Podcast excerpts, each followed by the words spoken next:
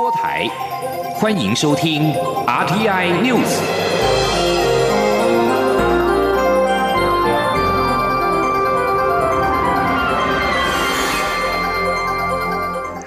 各位好，欢迎收听这节央广主播台提供给您的 RTI News，我是陈子华。美国总统大选计票工作持续的进行。美国有线电视新网 CNN 在今天报道指出，民主党候选拜登在关键州乔治亚州后来居上，以九百一十七票领先，而该州的开票作业仍在继续当进行当中。若拜登成功拿下该州十六张的选举人票，总票数将增加到两百六十九张，往。两百七十张的当选门槛大举的迈进，但是仍不足以赢得大选。而对于目前只拿下两百一十四张选票的川普来说，输掉乔治亚州后要获得至少两百七十张的票并成功连任，将成为不可能的任务。而乔治亚州已经开出大约百分之九十八的选票，还有大约五万张选票在等等机当中。而川普在台湾时间上午。七点四十分左右，在白宫发出声明指出，若只计算合法的选票，他已经轻松赢得大选。但指控各州正在计算非法选票。川普强调，除非民主党窃走选举结果，否则结果一定显示他大胜。不过，数家美国电视网切断了川普现场实况的讲话，认定川普在散布假讯息。而据拜登也在五号发表谈话，他表示，待开票完成，他无疑将成为最后的赢家，并且呼吁支持者保持耐心。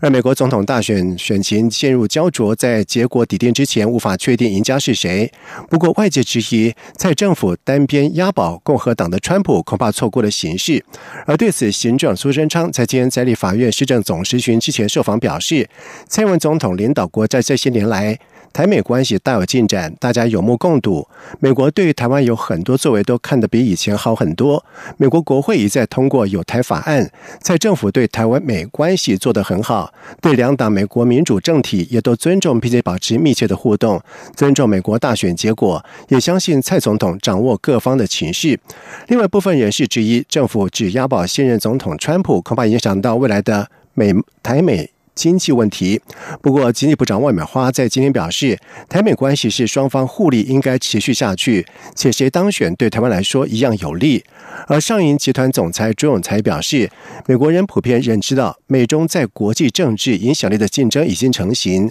美国制造供应链重组的思维将会持续。因此，不论川普或者是拜登谁当选，对台湾的经济影响并不大。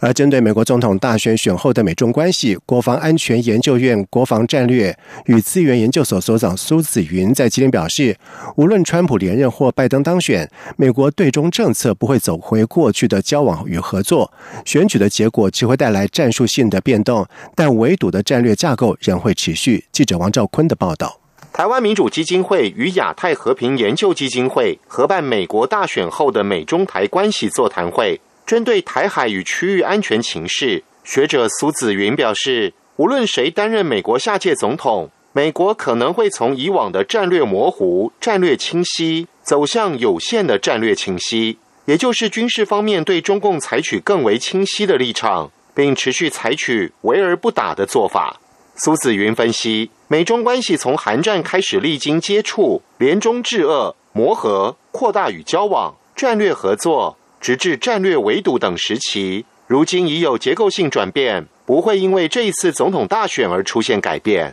他说：“美国跟中国这个结构关系已经转变了，完全不同了。所以，不管川普或是拜登谁当选，其实这个方向已经回不去了。也就是川普跟拜登先生，无论谁胜出等等了，呃，就是战术性的变动，战略架构是不会变动的。至于中共对台方面，由于动武没有必胜把握。”台海未来几年应不会发生军事冲突，苏子云说：“那中共的军事文化跟那战略文化结构都向来是七分政治三分军事这样的情况，所以在未来呃就是呃二零二四年就是下任美国总统大选前等等等等这个短期内，台海相对的是应该可以合理的评估说是不会有军事冲突。此外。”美国总统选举的特有制度引起许多议论。亚太和平研究基金会执行长董立文表示：“我们应该相信美国民主制度的强韧，因为其制度是历史经验的累积，是他们的结晶，更是联邦主义的呈现。所以，美国选举制度有它的优点，我们其实不宜去做负面的评论。中央广播电台记者王兆坤台北采访报道。立法院朝野来珠僵局未解，国民党团在今日持续瘫痪立法院会。行政苏贞昌的施政报告第七度遭到了杯葛，打破前行政长江宜桦的历史记录。而国民党团在今天还抨击行政院幕僚在立院制作图卡攻击在野，前往台北地检署按铃告发苏贞昌等人图利。而民进党团则是反呛，国民党团把占领异常当作是无限列车在演，这出托棚的歹戏绝对没有票房，该停就停。记者刘玉秋的报道。国民党立委不满行政院长苏贞昌跪就政府放宽含来济美猪进口道歉，六号持续扛着猪模型与蔡英文总统、行政院长苏贞昌、农委会主委陈吉仲、卫福部长陈时中的人形地牌进入议场，第七度杯葛议事。苏贞昌依旧无法上台进行施政报告，打破前行政院长江宜桦六次上不了台的历史记录。国民党团还在议场举行记者会，抨击行政院幕僚。在立法院制作图卡攻击在野党立委，公仆变党工打手。随后党团还前往台北地检署按铃告发行政院长苏贞昌、行政院发言人丁仪明及周信、李信、陈信三位幕僚，涉嫌违反贪污治罪条例之图利以及刑法图利等罪，并要求苏贞昌应为此公开道歉，相关政务官必须为此事下台负责。国民党主席立委江启臣批评近来部分行政官员在立法院被询时，如同行政院长苏贞昌一样傲慢，反质询立委，完全不尊重国会，要求苏贞昌上台前必须先道歉。针对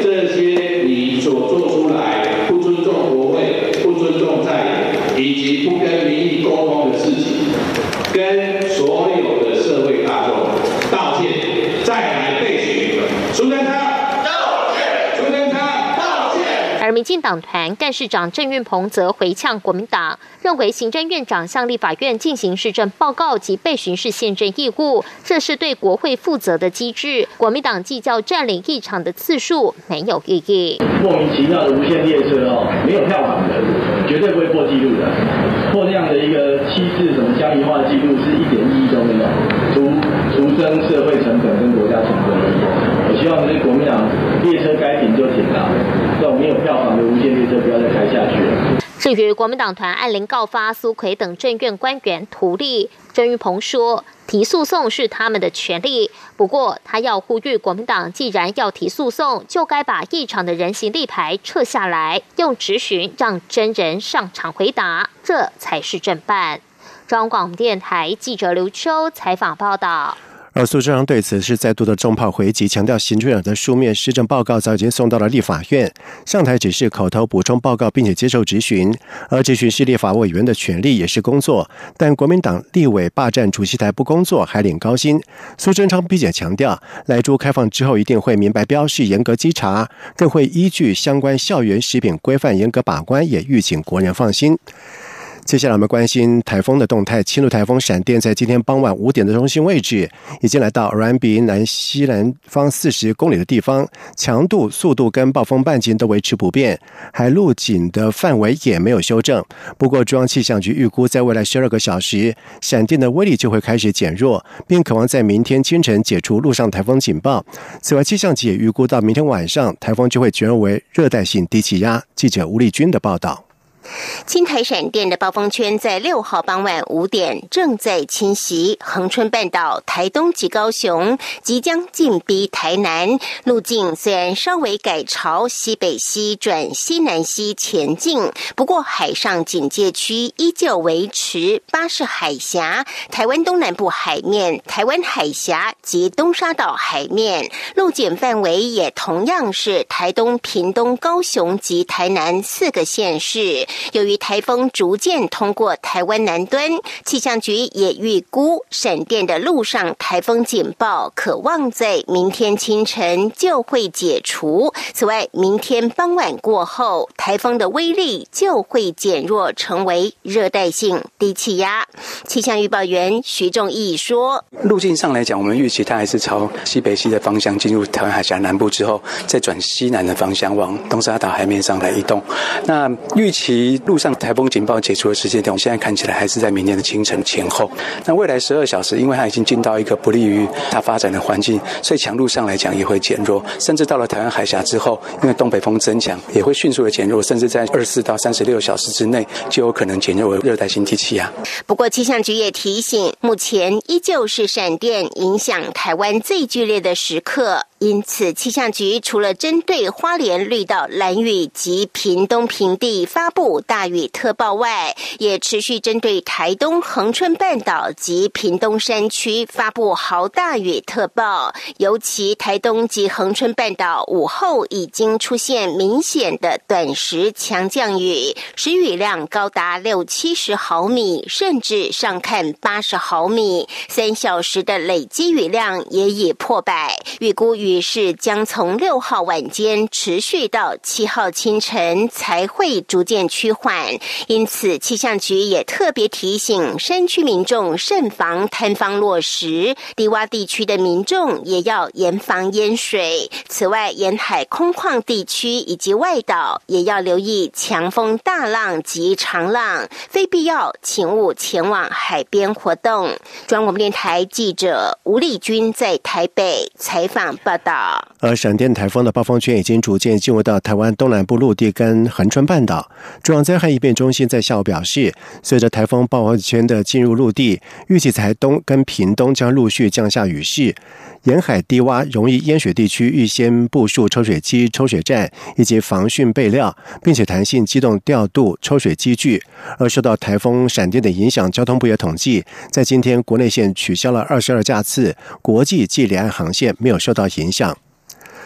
促转会盘点全台不易遗址，并且研议专法保存，协助不易遗址推广跟应用。促转会副主委叶红林受访表示，全台湾已经盘点出共四十一处不易遗址，正在进行套会，预计在年底之前会完成套会的工作。他并且表示，会依据不易遗址的特色，规划未来保存跟应用的方式。有些不易遗址已经没有建筑物，不可能重建，而这类的遗址将着重于出版教材或者是网络导览，而还有遗址。的不易遗址则会要求主管机关负起保存跟社会教育的责任。就以台北市为例，促转会委托的团队在九月底已经完成了初步的报告书。台北市不易遗址的范围包括了国防部保密局南所以及警总保安处看守所、六张里公墓。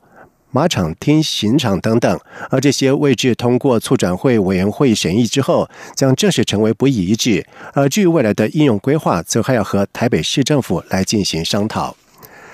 在外电消息方面，印度在今天和中国就拉达克东部对峙的问题举行第八轮的军事指挥官的会议。同时，为了防范中国，也正在印度洋举行的两场军事演习。而印度国防部长辛赫强调，印度决心捍卫领土完整。与此同时，印度跟美国、日本跟澳洲等四方安全对话成员国，从三号到今天在孟加拉湾举行马拉巴尔海上联合军演，目标就是在频频在印度洋出没而。且扩张军事力量的中国，而一名印度军官透露，希望在实际的战术环境之下验证演习操作计划以及突发事件的应作为。这名军官说，演习的目的在增强三军之间的交互操作以及协同作战能力，以便最大发挥战斗潜力。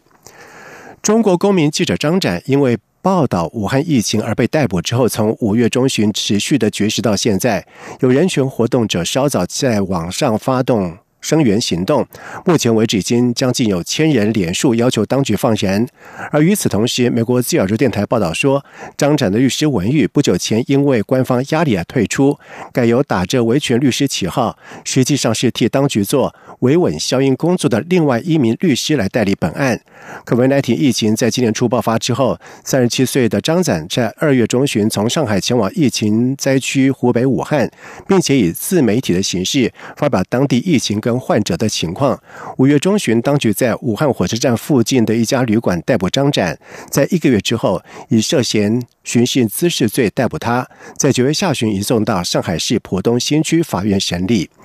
以上新闻由陈子华编辑播报，这里是中央广播电台台湾之音。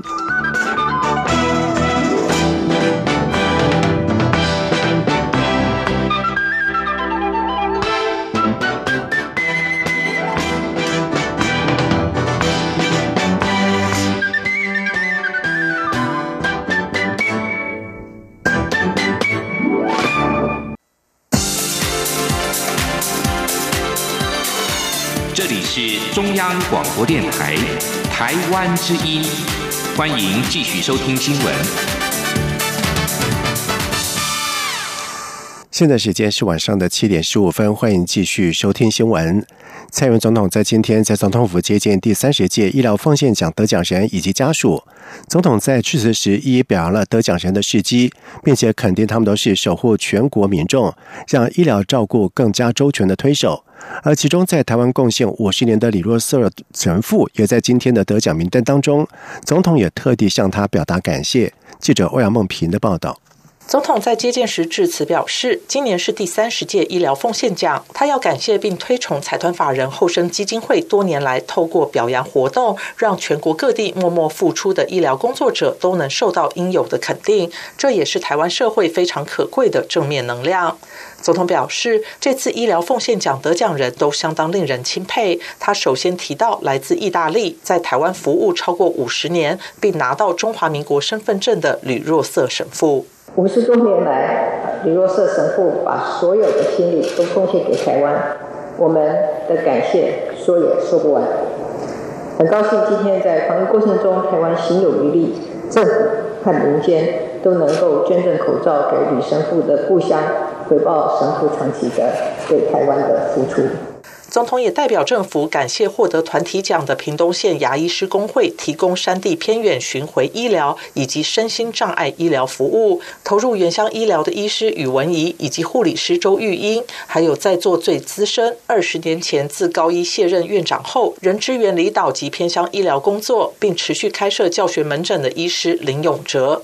另外，总统指出，医疗奉献奖也表扬许多专业拯救生命的杰出医师，包括改革心脏手术的朱树勋，建立罕见疾病基因诊断资料库以及药物物流中心的蔡辅仁，建立早产儿医疗网络的许琼新，以及为身心障碍者提升口腔医疗照护服务的黄明玉。他肯定每位得奖的医疗工作者都是守护全国各地民众，让医疗照顾更加周全的推手。中央广播电台记者欧阳梦平在台北采访报道。受到大卖场以及超市的竞争，再加上武汉肺炎 （COVID-19） 疫情的搅局，传统市场在今年营运遭逢了巨大的挑战。经济部中部办公室在今天宣布举办台湾米其林。市场鱼浆王争霸战，广邀全台市场夜市各种自制鱼浆产品业者来 PK，角逐市场鱼浆王。而后续将绘制鱼浆王地图，搭配各类行销的活动，期盼能为传统市场带来新客源，冲刺业绩。记者郑祥云、谢嘉欣的报道。台湾传统市场富含各种好滋味及人情味，不过在大卖场、超市冷冻食品的竞争下，近年营运大受影响。今年又遇武汉肺炎冲击消费力，传统市场买气一度只剩下五成。尽管台湾防疫得宜，消费力回笼，但买气至今尚未完全恢复。全国传统市场联合总会会长卢礼仁说：“现在是十一月初，呃秋呃刚过完中秋节不久，秋冬呢刚开始。”哦，那整个一年来讲，这个时候的消费力道是最大的，消费力是最强的。哦，那这个。那我们全全国传统市场的这个整个消费力，现在看起来还刚刚的才开始，呃，有点回温。为协助传统市场找回昔日风采，经济部中部办公室以美食美感为主轴，设计多元行销方案。今年选择每年产值约新台币三亿元的鱼浆料理作为主角，向全台公有市场夜市的鱼浆料理业者广发五零帖，举办台湾米其林市场鱼浆王争霸战，限定自制鱼浆。的业者参加，要从美味、创新、制作及贩售环境等面向选出市场鱼浆王。经济部中部办公室主任郭坤明说：“我们比较希望的是说，在现在设定的这两组，就是鱼丸跟这个其他的这个鱼浆的制品，这一这一组里面，都能够帮大家筛选出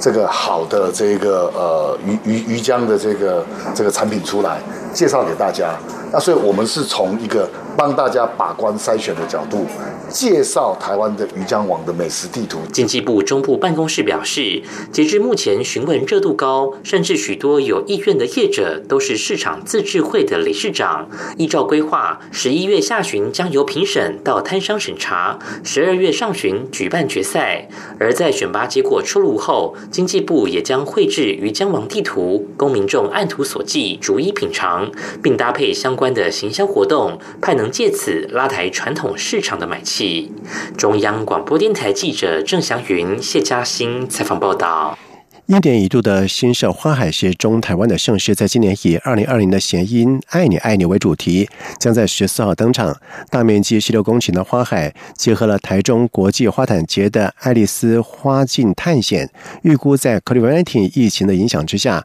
国人无法出国的状况，在今年参观人次恐怕破表，达到三百万。而至于虽然园区在保持适当社交距离的状况之下不用戴口罩，但是两个热点由于预计人潮过多，需要全程佩戴。戴口罩，而且量体温。记者陈立信洪的报道。新社花海迈入第十五年，每年都吸引大量游客前来朝圣。今年景观活动面积共五十公顷，大面积花海十六公顷。除了有大片鲜艳亮丽金黄色的太阳麻花田，还有利用四色波斯菊及六色百日草所撒播出几何玫瑰的浪漫花彩等，布置超过二十万株的缤纷草花。另外，今年结合台中国际花坛节的爱丽丝花境探险，还有高达。十米的红心皇后相当吸睛。去年新社花海落幕，参观人次达近两百四十万。今年主办单位种苗改良繁殖场和台中市政府预估，由于 COVID-19 疫情影响，台湾国内民众无法出国，因此今年预估参观人次恐怕会破表，比去年还要多三成，恐超过三百万人次。台中市副市长令胡荣达说。疫情的关系啊，大家也没有办法出国，所以在呃我们的新色花海其实也是有呃还有花坛节都是有国际的这个呃水准、国际的风味在里面，可能会有三成以上吧，我想哎。尽管新社花海是开放式空间，但主办单位也表示，进出四个出入口都得佩戴口罩，且配合量体温。至于园区内，只要遵守社交距离，口罩都可以拿下，方便拍照。不过，在两个热区，口罩不能离口。种苗厂厂长张定林说。好比说，我们刚才啊，国际花坛节的这个爱丽丝啊，这个花境探险区，那请接受我们所有的这个辅导人员跟现场人员的这个安排。那进出这个热区的时候要量体温啊，那也请不要忘记口罩要戴着。那另外一个热区在我们的百合馆，就是我们百合啊百年好合馆，那我们会用这个热影像的方式来处理。农委会种苗改良繁殖场和台中市政府每年举办新社花海，斥资共将近千亿，且没有收门票。但由于民众涌进园区买花、买农产品等，直接创造近十五亿至二十亿的农业和观光收入，让两单位也乐于每年举办。中央广播电台记者陈林信宏报道。在外电消息方面，丹麦传出了和雪貂养殖场有关的人类感染二零一九冠状病毒 （COVID-19） 的突变病例之后，丹麦总理在六号针对了西北部地区超过二十八万的民众发出了特别限制令。法新社报道，哥本哈根当局警告。病毒突变恐怕影响到未来疫苗的有效性，而丹麦是全球最大的貂皮出口国，在发现水貂身上的新型冠状病毒产生变异能感染人类之后，政府下令批杀国内一千零八十家的农场的一千五百万只到一千七百万只的水貂，引发了全球的关注。根据六号发表的一份研究指出，天体物理学家首度在银河系侦测到宇宙电波瞬间爆发，并且确认电波来源为宇宙谜团之一的快速电波爆发注了新的知识。法新社报道说，能量强大的快速电波爆发是指维持短短数毫秒的猛烈电波释放，每天宇宙间可能发生多达有一万次。但是科学家二零零七年在首度侦测到这种天文现象，它的源头也是一个谜，而。快速电波爆发通常来自于银河系以外的地区。然而，在今年四月二十八号，地球上有数座的望远镜都侦测到银河系传来一道明亮、快速的电波爆发。而发现这次快速电波爆发的团队成员之一波雪内克表示，快速电波爆发在大约一毫秒之内释放的能量，相当于太阳电波在三十秒内释放的能量。他并且指出，这次快速电波爆发泄出的能量和来自于银河系外的快速电电波爆发能量相当，这使得银河系外快速电波爆发都来自于磁芯的假设性是更具说服力。接下来进行今天的前进西南向。前进新南向。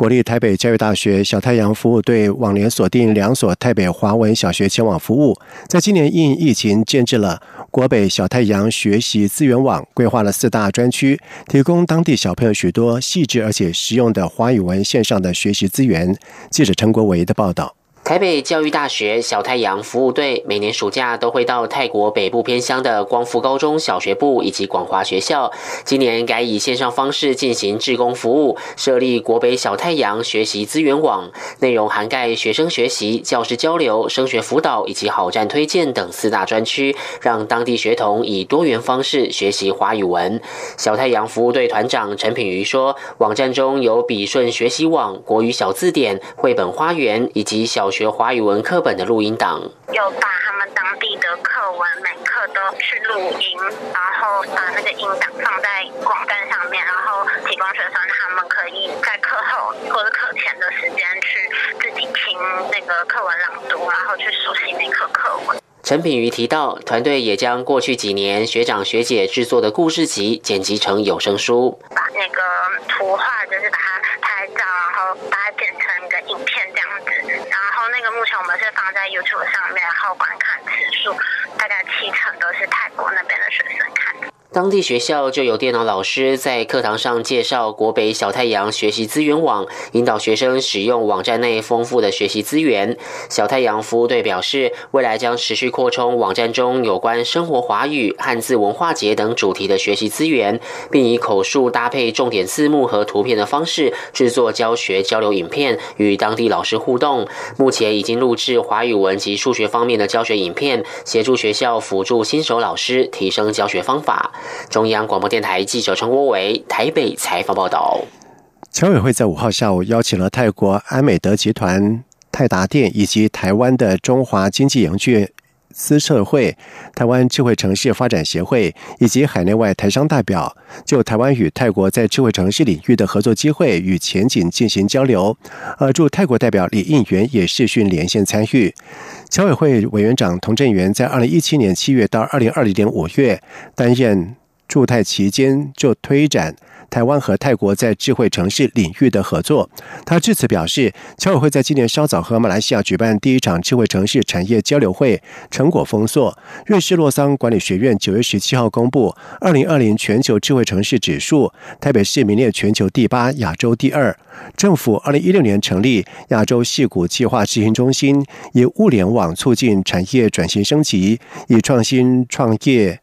驱动经济成长，侨委会将持续推展海内外智慧城市产业链的结合。而泰国贸易经济办事处代表通才则是表示，泰国和台湾合作发展智慧城市将创造双赢。除了符合台湾企业的利益之外，泰国政府也能够在交通、医疗等领域提供民众更多的便利。而泰国企业也渴望在智慧科技协助之下，降低物流等成本，来提高商品的竞争力。以上新闻由陈子华编辑播报，这里是中央广播电台台湾之音。亲爱的海外华文媒体朋友们，我是中华民国侨委员会委员长童振源。侨委会为鼓励海外华文媒体撰写有关台湾人在世界各地的努力与贡献，特别创设海外华文媒体报道大奖，规划平面、网络报道类、广播类两类各三个奖项。整件作品只要能展现海外华文报道的专业及深度，就有机会获得美金两千五百元的奖金。报名自即日起至十一月三十日止，相关资讯，请上侨委会官网或脸书专业查询。让我们一起汇聚全球侨胞能量，让世界看见台湾。